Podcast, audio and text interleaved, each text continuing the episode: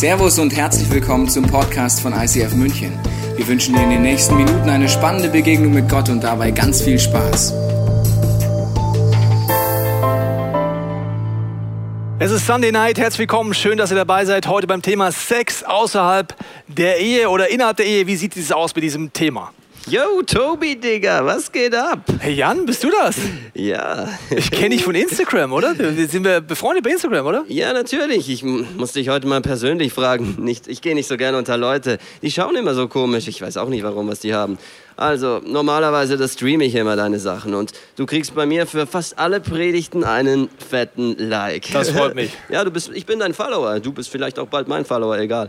Aber beim Thema Sex, nee, nee, nee, da kriegst du von mir keinen Like. nein, nein, nein. Weil, ey, ey, Digga, was soll das? Du biegst da eine komische, komische Ecke ab. Also, schau her. Es ist klar, Vergewaltigung und so, das geht gar nicht. ist voll der Shit. Aber wenn doch beide freiwillig wollen, dann ist doch alles fresh. Ich meine, was soll da kaputt gehen? Ich check's nicht. Und hey, vor der Heirat, da muss man wissen, ob's körperlich passt. Unter Realbedingungen, checkst du? Das ist doch alles natürlich, Bruder. Schau doch mal Discovery Channel. Und da, da siehst du die Karnickel. Die, sorry, das ist einfach natürlich. Gott hat uns doch so geschaffen. Und Bruder, ich habe einen Faktencheck gemacht. Und weißt du, was in der Bibel steht? Da steht nichts Konkretes zu Sex vor der Ehe. Was sagst du jetzt? Ja, Jan, das sind sehr wichtige Fragen. Deswegen machen wir drei Wochen eine Serie, Sonntagabends, genau zu deinen Fragen. Wir werden nächsten Wochen nochmal uns weiter unterhalten, ob die Fragen beantwortet sind oder nicht. Was hältst du davon? Hm, ja, dann versuch mich mal zu überzeugen. Ich versuche das, Jan. Viel Schön. Glück. Ja, danke dir. äh, ja, die, das Thema wird uns alle betreffen, egal wo wir stehen auf unserer geistigen Reise. Und ich habe heute den Chris hier bei mir. Chris, du bist aufgewachsen wie wahrscheinlich 95 Prozent der Menschen in unserem Land. Äh, wie hast du das erlebt, das Thema Sex und Prägung und so weiter? Ja. Also ich bin in einer großartigen Familie aufgewachsen, muss man dazu sagen. Meine Mama ist Psychologin und ihr war ganz wichtig, dass wir Kinder schon möglichst früh aufgeklärt werden. Also wie zum Beispiel kommen die Kinder auf die Welt. Und wir hatten in der Schule eine ganz mutige Biologielehrerin, die uns mal angeboten hat, dass wir Schüler ihr alle Fragen zum Thema Sex stellen dürfen. Das heißt, wir Schüler haben ganz fleißig die verrücktesten und heftigsten, schlimmsten Begriffe im Internet rausgesucht und dann in der nächsten Stunde ihr gestellt. Naja, ich sag mal so, es war das letzte Mal, dass die uns das angeboten hat. Ja, aber ansonsten, die Bildung zum Thema Sexualität und was eigentlich normal ist, haben vor allen Dingen natürlich Medien übernommen. Also in Hollywood-Filmen, die wir uns angeschaut haben, da gab es immer einen Held, der natürlich früher oder später mit mindestens einer Frau geschlafen hat. Natürlich waren die in keiner Beziehung, geschweige denn davon, dass sie in der Ehe waren. In der Schule oder im Sportunterricht war das natürlich das Thema Nummer eins. Also wer hat jetzt gerade mit wem geschlafen, wer hat was mit wem. Wenn du auf einer Party warst, war das, und du, ich sag jetzt mal, zu den Coolen gehört hast, dann bedeutet es, du gehst auf eine Party, lernst jemanden kennen, quatscht jemand an, fragst, ob sie mit dir tanzen möchte. Beim Tanzen küsst du sie vielleicht, versuchst es und wenn es ganz gut läuft, dann darfst du mit ihr nach Hause fahren oder sie zu dir. Das heißt, zusammengefasst, was ich mit 17, 18 Jahren als junge, junger Mann in Deutschland gelernt habe zum Thema Sexualität, ist, dass Sex ist was Großartiges und solange es im beidseitigen Einvernehmen ist, ist es was Wunderbares. Ja, Sex, was Großartiges, ist ja grundsätzlich auch eine biblische Einstellung. Äh, ich habe äh, ein paar Beispiele mitgebracht, weil je nachdem, wie viel man sich mit der Bibel auskennt oder mit Christentum, denkt man, Gott ist so ein bisschen ein charmiger Typ. Verstehst du, wenn jetzt meine Frau und ich Sex haben, denken sie sich, ach du liebes Lieschen, jetzt haben die wieder Sex. Wow, das war keine Missionarstellung, das geht aber nicht und steht so in der Ecke. Also manchmal ist, das Gottesbild sehr breit. Und ich habe es euch mal ein, äh, nur ein paar Beispiele mitgebracht. Die Bibel ist voll davon, dass Sexualität ein wunderbares Geschenk ist.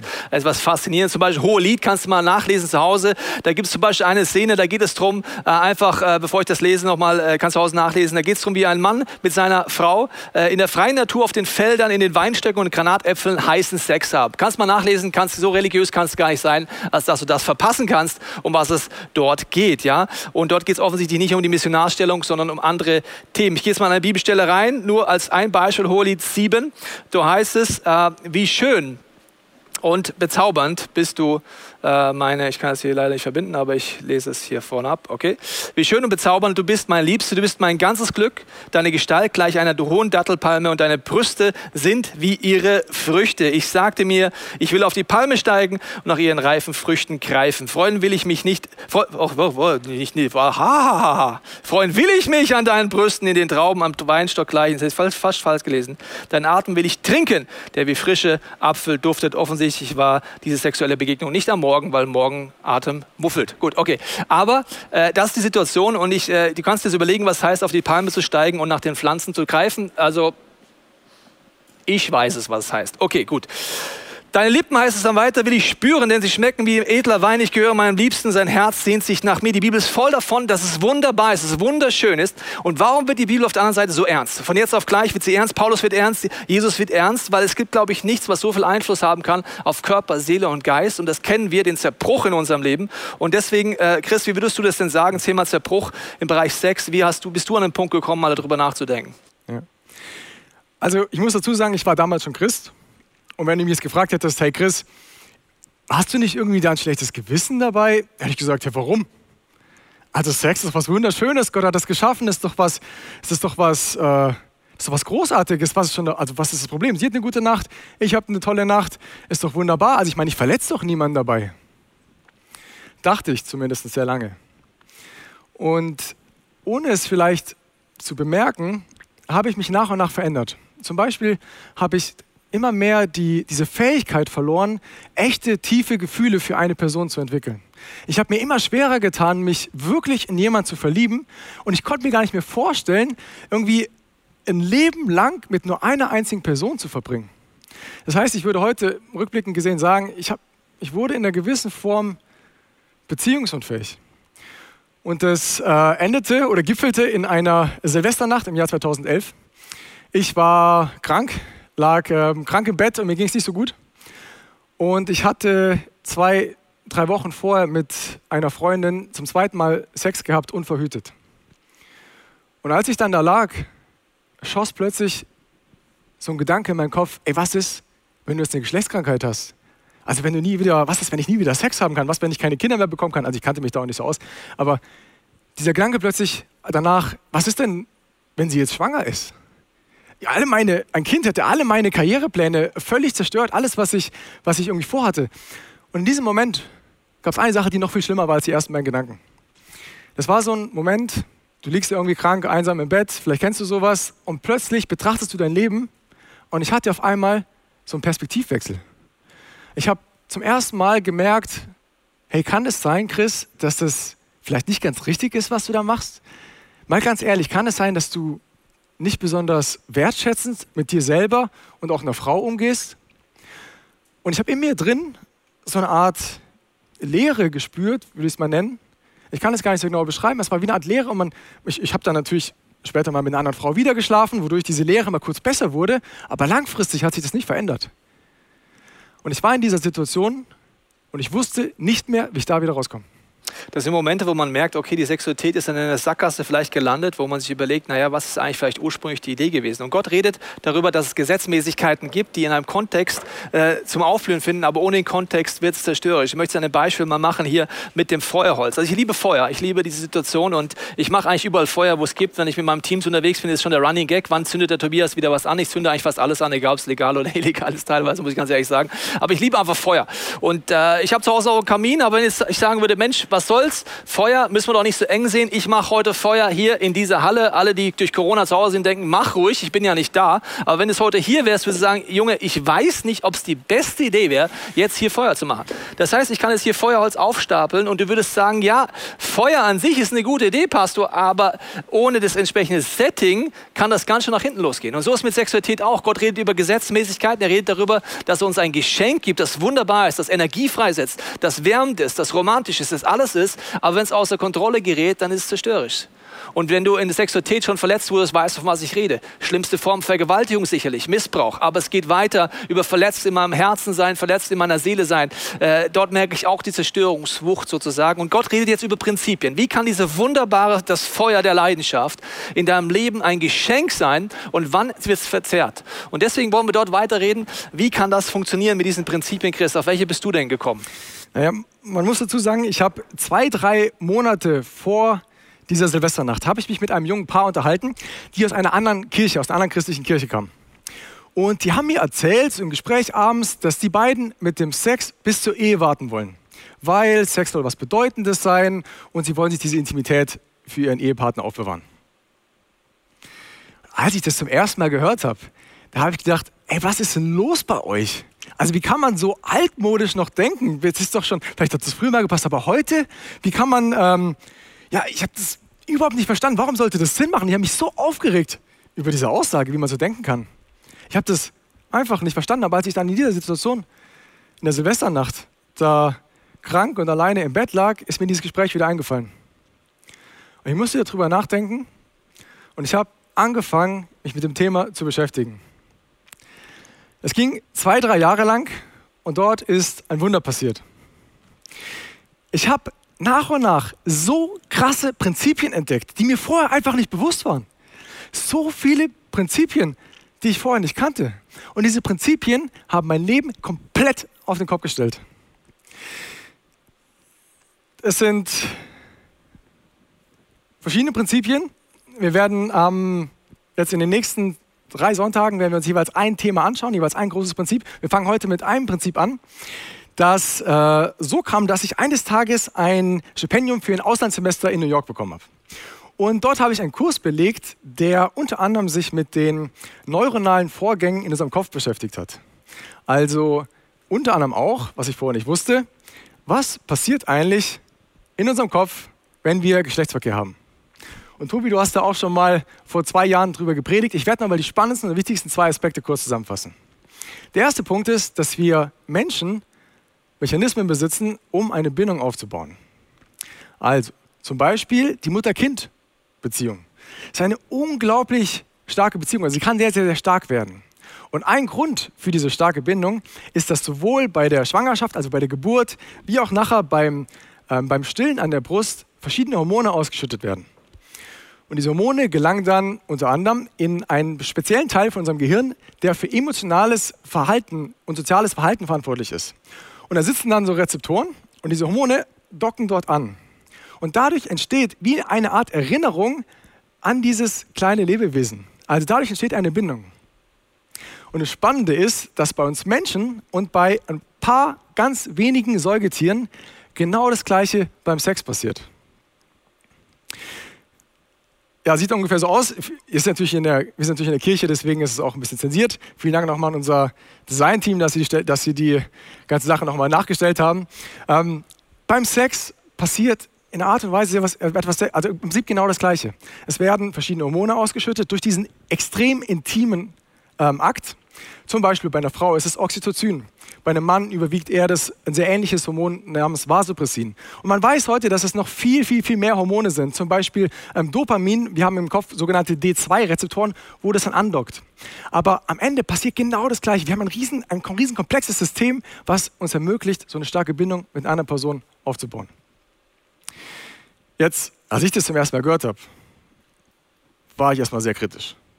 Also, wenn ich jetzt so die Beziehungen anschaue, eine Person, mit der ich mal Sex hatte, ich habe nicht das Gefühl gehabt, dass man irgendwie da so eine starke Bindung gleich hatte. Dann ist eines Tages Folgendes passiert. Ich hatte Besuch von einer Freundin, mit der ich früher ein paar Mal geschlafen hatte. Und sie war geschäftlich in München, hat mich gebeten, hey Chris, kann ich bei dir eine Woche übernachten? Ich habe gesagt, hey, kein Problem. Ich meine, ich ähm, war schon, es war schon in der Zeit, wo ich nicht mehr mit einer Frau schlafen wollte, aber es war ja schon so lange her.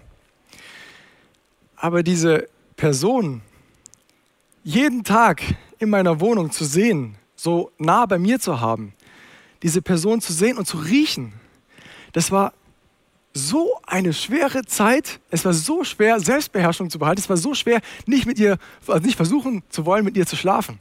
Und ein paar Wochen später ist eine andere Freundin zu Besuch gekommen, mit der ich ähm, zwar noch nie geschlafen hatte, die aber auch eine Woche bei mir gewohnt hat. Und es war nicht mehr annähernd so schwer. Es fiel mir nicht mehr annähernd irgendwie schwer. Es war eine ganz normale, äh, freundschaftliche Ebene. Wir hatten eine coole Zeit zusammen, so wie es eigentlich gehört. Und in diesen Wochen habe ich gemerkt, ich habe völlig unterschätzt, welche Auswirkungen diese Hormone haben und wie Sex auch eine Beziehung verändern kann. Die Bibel nennt das folgendermaßen, diese Bindung, die der Christ gerade beschrieben hat. In 1. Korinther 6 lesen wir mal gemeinsam, wie es da heißt. Da heißt es, oder wisst ihr nicht, dass ein Mann mit einer Prostituierten verkehrt? Äh, und das ist jetzt eine Situation, äh, Prostituierte ist sozusagen das Oberflächlichste an Sex, was du überlegen kannst. Äh, da gibt man Geld für aus. Das ist gar keine Beziehung. Also selbst da passiert es, dass ich eins werde. In der Schrift heißt, die beiden wurden zu einer Einheit. Das heißt, die Bibel redet darüber, ja klar, es gibt Konsequenzen wie Geschlechtskrankheiten und so weiter, aber der Hauptpunkt der Sexualität, warum es so ernst wird teilweise Thema, Thema ist diese Bindung, die ich aufbaue und dass ich dort auch festhänge. Ja, der zweite Aspekt ist, schließt genau dort an, weil wir Menschen diese Fähigkeit haben, diese starke Bindung aufzubauen, deswegen erleben wir auch so etwas wie Trennungsschmerz.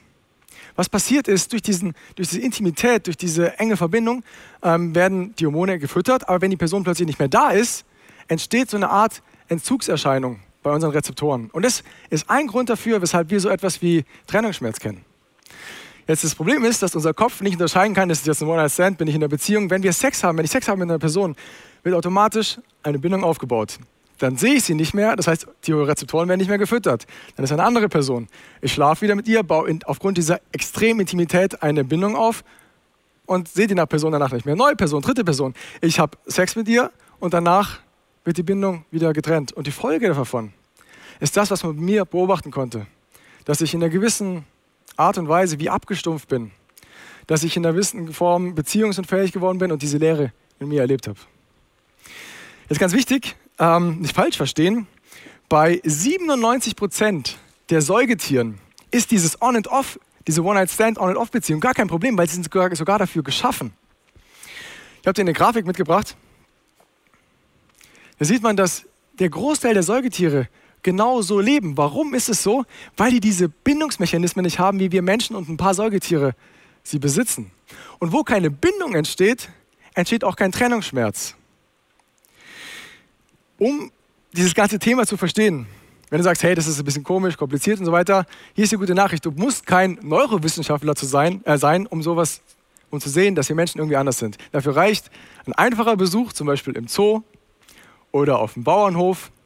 Und dann sieht es vielleicht aus wie bei den Schafen hier. Ich habe dir mal einen Clip mitgebracht aus einem alten Computerspiel, das hieß Sven Baumwolle. Und die Aufgabe war, als schwarzes Schaf musste ich alle weißen Schafe begatten. Ohne natürlich, dass mich der Schäferhund erwischt. Und ich habe deswegen, wollte deswegen kurz zeigen, weil man so schön sieht bei den Schafen, dass wenn, der, wenn das schwarze Schaf das erste Schaf begattet und danach zum nächsten Schaf geht und das nächste Schaf begattet, ist es dem ersten Schaf völlig Schnuppe. Also das frisst er einfach weiter sein Gras vor sich hin. Warum? Weil die nicht diese Bindung aufbauen wie wir Menschen. Bei uns Menschen ist es unvorstellbar. Stell dir mal vor, die Mama hat vormittags, äh, morgens, oder Papa hat morgens Sex mit der Mama. Nachmittags hat der Papa Sex mit der Nachbarin. Unvorstellbar. Da wird richtig was los sein zu Hause. Die Mama würde nicht einfach weiter gemütliche Mittagessen essen. Selbst bei mir, bei, ich sage es mal, sogenannten, bei einem One-Night-Stand, war das in einer gewissen Weise so, wenn du zwei, drei Mal mit jemandem geschlafen hattest und plötzlich, und da ist ja so, ist ja alles geklärt vorher. Also keine Verpflichtung und man kann auch vorher darüber sprechen, dass es ja nur, äh, ist ja alles hier ganz frei und so. Aber wenn ich da mitbekommen habe, oder wenn man mitbekommen hat, dass der Schul- oder ein anderer Junge aus der, aus der, aus der Nachbarklasse, wenn er ebenfalls mit, der gleichen, mit dem gleichen Mädchen geschlafen hat, das war richtig uncool. Das war ein richtig, richtig mieses Gefühl. Warum? Weil wir diese Bindung aufgebaut haben. Zusammengefasst, wir Menschen, wir verhalten uns manchmal genau wie diese Schafe.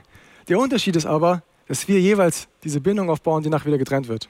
Und jetzt zum Schluss die Frage, die mich lange beschäftigt hat. Ich habe mir gedacht, naja, also, wäre das nicht eigentlich viel cooler, wenn wir genauso wie so ein Wildkaninchen gebaut wären? Also wenn wir Sex mit verschiedenen Partnern haben könnten, ohne diesen irgendwie nervigen Bindungsaufbau, der dann wieder zerrissen wird und so weiter? Und die Antwort ist nein. Weil ohne diesen, diese Fähigkeit, diese Bindung aufzubauen, würde all das, was wir heute unter dieser krassen, tiefen Liebe kennen, nicht existieren. Das Interessante ist also, dass dieses Prinzip von Bindung einfach in der Neurowissenschaft aufgezeigt wird und die Bibel es von einer anderen Perspektive macht. Sie ergänzen sich in ihrer Perspektive. Zum Beispiel in Matthäus 19 heißt es, dass er wieder Mann, Vater und Mutter verlassen und sich an seine Frau binden also Bindung, hier ist das entscheidende Punkt, und die beiden werden zu einer Einheit, äh, wie es gerade der Chris erklärt hat, was auch hormonell passiert. Denn sind sie also nicht mehr zwei, sondern eins und niemand soll sie mehr trennen, denn Gott hat sie zusammengebracht. Das heißt, es ist ein ganz besonderer Moment, was dort passiert in der Sexualität und ich habe dir mal einen Überblick mitgebracht. In dieser Tabelle merkst du Neuro naturwissenschaftlicher Ansatz und Bibel, wie die sich ergänzen in ihrer Perspektive. Also zum Beispiel der Bindungsaufbau zu einer Person, insbesondere durch Geschlechtsverkehr. Was passiert dort eigentlich? Die Naturwissenschaft erklärt uns durch diese, wie gehört haben, durch die Oxytocin-Rezeptoren bei Menschen in Kombination mit Dopamin-Rezeptoren und vielen weiteren, passiert dort etwas Intensivers. Biblisch wird es aufgenommen in 1. Korinther 6, 16. Kannst du nochmal nachlesen. Oder die negativen psych psychischen Folgen bei Trennung, auch nach einem One-Night-Stand, egal ob One-Night-Stand, Two-Night-Stand oder Forever-Stand, ist in der Naturwissenschaft nachgewiesen, durch Rezeptoren werden nicht mehr gefüttert. Es gibt Entzugserscheinungen. Ich habe äh, einen Mangel in meinem Leben und ich weiß gar nicht, wie ich damit umgehen kann. Das kannst du nachlesen, zum Beispiel Matthäus 19, 6, Malachi 2, 14. Lies gerne zu Hause dadurch, wie die biblische und die naturwissenschaftliche Perspektive hier von zwei Seiten das gleiche Phänomen beschreiben. Das letzte ist, der Mensch ist gemacht für eine einzige Ehe. Er sagst du, ja, Schwachsinn. Ja, das hat der Chris gerade erklärt. Der monogame, ausgelebte Körperbau ist für uns auf ausgelegt für eine einzige Beziehung und dort diese Intimität zu haben. Und dort kannst du in Sprüche 5, in Genesis 2 oder Matthäus 19 nachlesen. Chris, was waren denn deine Learnings? Was willst ja. du sagen? Also, je mehr ich mich damit beschäftigt habe, je mehr ich mir diese ganzen Prinzipien, diese krassen Prinzipien entdeckt habe, was Gott eigentlich Wunderbares sich da ausgedacht hat, desto mehr hat sich das verändert, weg von einem, okay, ich darf das nicht, man darf keinen Sex vor der Ehe haben, also dieses typische Verbot, hin zu einem, ich hatte plötzlich ein viel höheres Ziel, ein Ziel, was viel cooler war, als es einfach mit der Person ein One-Night-Stand zu haben. Und allein anhand vom Thema Bindung heute habe ich mir einfach drei Beispiele mitgebracht. Das erste ist, Tobi, wie Tobi vorhin vorgelesen hat, hatte ich plötzlich diesen Wunsch, mit meiner zukünftigen Ehefrau diese eine Einheit zu werden, eins zu werden, aber ohne irgendwelche Verbindung noch mit anderen Personen, mit ehemaligen Sexpartnern.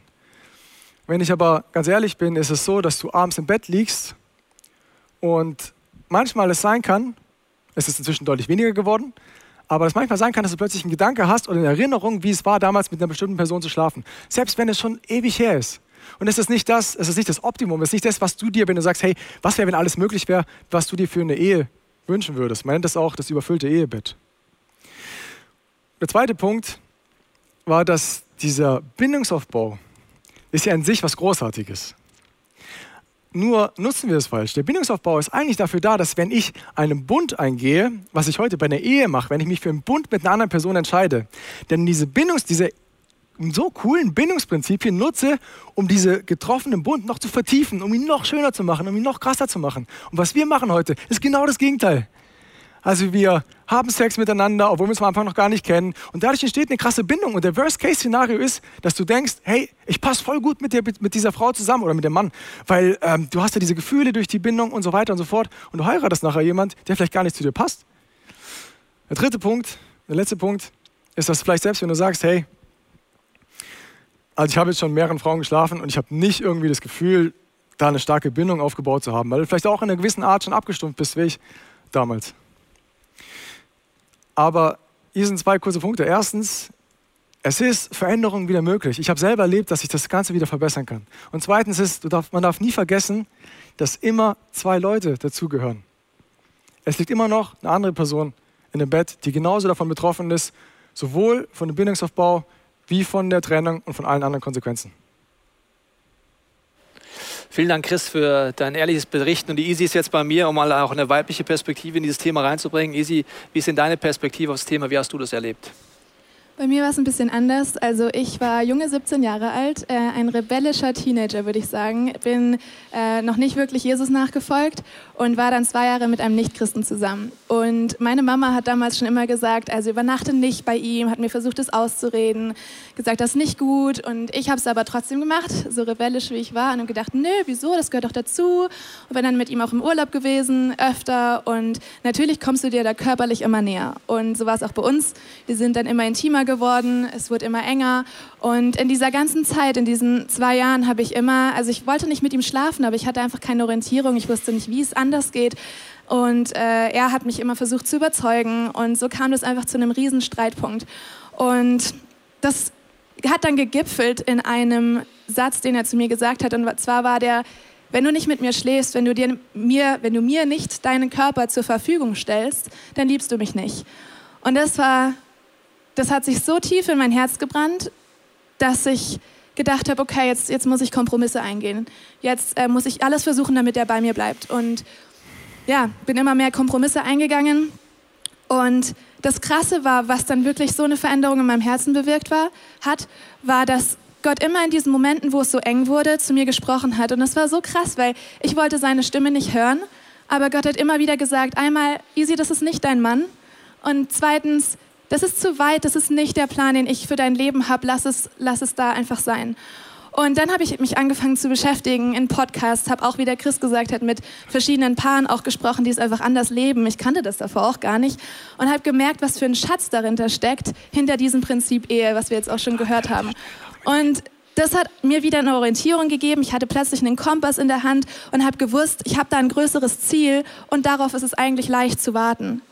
Und meine drei Sachen, die daraus äh, hervorgegangen sind aus dieser ganzen Sache, ist einmal, es war eine seelische Trennung. Ich habe mich dann getrennt aus verschiedenen Gründen. Aber es war eine seelische Trennung und die hat mich ein Jahr gebraucht, um darüber wirklich mal im Klaren zu werden und geheilt zu werden. Aber ich kann mir nicht vorstellen, wenn ich mich körperlich gebunden hätte, was es dann für eine, Zerrissenheit gewesen wäre. Der andere Punkt ist, ich habe ge gelernt, was mein Körper eigentlich ist. Die Bibel, spricht davon, dass dein Körper ein Tempel ist für Gott und ein, eine Wohnung ist, wo er drin wohnen möchte. Und ich habe angefangen, meinen Körper ganz neu wertzuschätzen. Ich achte darauf, wie man mit ihm umgeht, aber auch wie ich selber mit ihm umgehe. Und das Dritte, was ich ja, dir gerne auch so mitgeben würde, ist, glaube nicht der Lüge, dass du nur deine Liebe äußern kannst und zeigen kannst mit deinem Körper.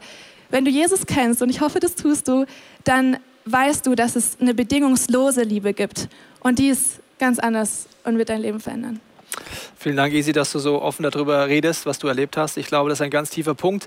Von dem Punkt wegzukommen, wenn du mich wirklich liebst, würdest du mir Sex geben, hinzu, wenn du mich wirklich liebst, äh, wärst du bereit auch zu warten, was ja diese bedingungslose Liebe am Ende von einem Bund ist, weil man zusammenbleibt in guten wie in schlechten Zeiten. Vielen Dank, Isi. Wir werden jetzt gemeinsam beten, wenn du möchtest, wollen wir dich einladen, mitzubeten. Und wir wollen dir heute drei Optionen geben, für die wir gerne beten möchten, wenn das für dich dran ist. Wenn du diesen Podcast heute siehst, weil vielleicht dir ein Freund den geschickt hat oder du ihn selber angeschaut hast und du sagst, ey, wie bekloppt seid ihr eigentlich? Vielleicht geht es dir ähnlich wie mir damals, als ich dieses junge Paar äh, zum ersten Mal gehört habe, die sagen, hey, sie wollen mit Sex bis zur Ehe warten. Denn hier ist meine Bitte. Fang bitte, bitte an, dich mit dem Thema auseinanderzusetzen. Nur weil 90 Prozent der Menschen in Deutschland das machen, heißt nicht, dass das ein, wertvoll, ein wertschätzender und liebevoller Umgang miteinander ist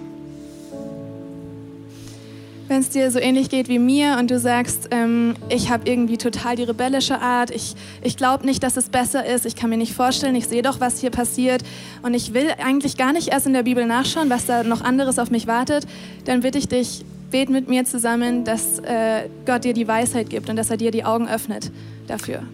Wenn es dir so geht, dass du merkst, bei dieser Predigt, ja, ich, die Sexualität habe ich bis jetzt auf eine andere Art gelebt, vielleicht ist es auch für dich sehr schmerzhaft, dieses Thema, weil du auch im Laufe dieser Predigt gemerkt hast, dass du eigentlich dir wünschst, es anders gelebt zu haben, auch in der Sexualität, dann möchte ich gleich mit dir beten.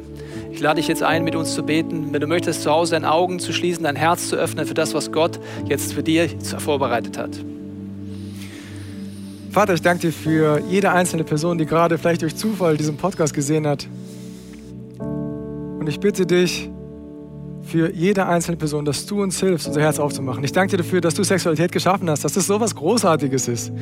Aber ich bitte dich, dass du uns hilfst, neu zu erkennen, ey, was ist ein wertschätzender, liebevoller Umgang miteinander. Ich bitte dich, dass du unser Herz jetzt aufmachst, dass wir sagen können, Gott, ich weiß nicht genau, was die Wahrheit ist, aber ich weiß, dass du gut bist. Ich weiß, dass du ein liebevoller Gott bist.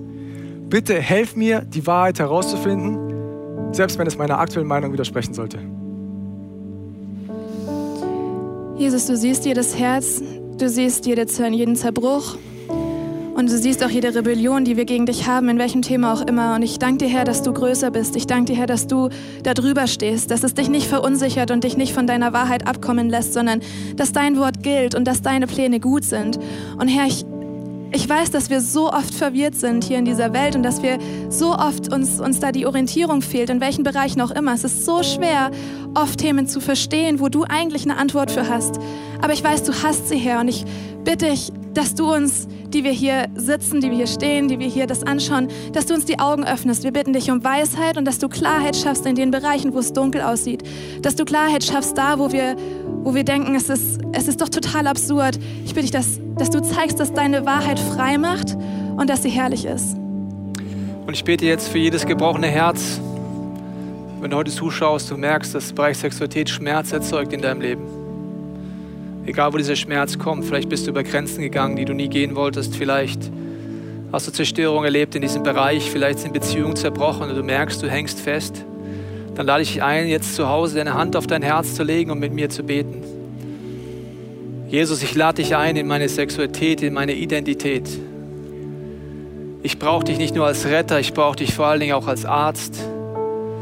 Du siehst die Wunden in mir.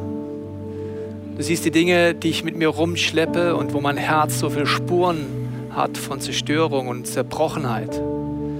Auch von Frust und Sehnsucht. Und ich danke dir, Jesus, dass du jetzt kommst mit deinem Licht in meine Dunkelheit. Ich danke dir, dass du mich heilst, dass du mit mir einen Prozess gehst, auch in dieser Serie. Und ich lade dich ein, Heiliger Geist, dass du mich leitest in meinen Gedanken, in meinem Willen, in meinen Gefühlen. Amen.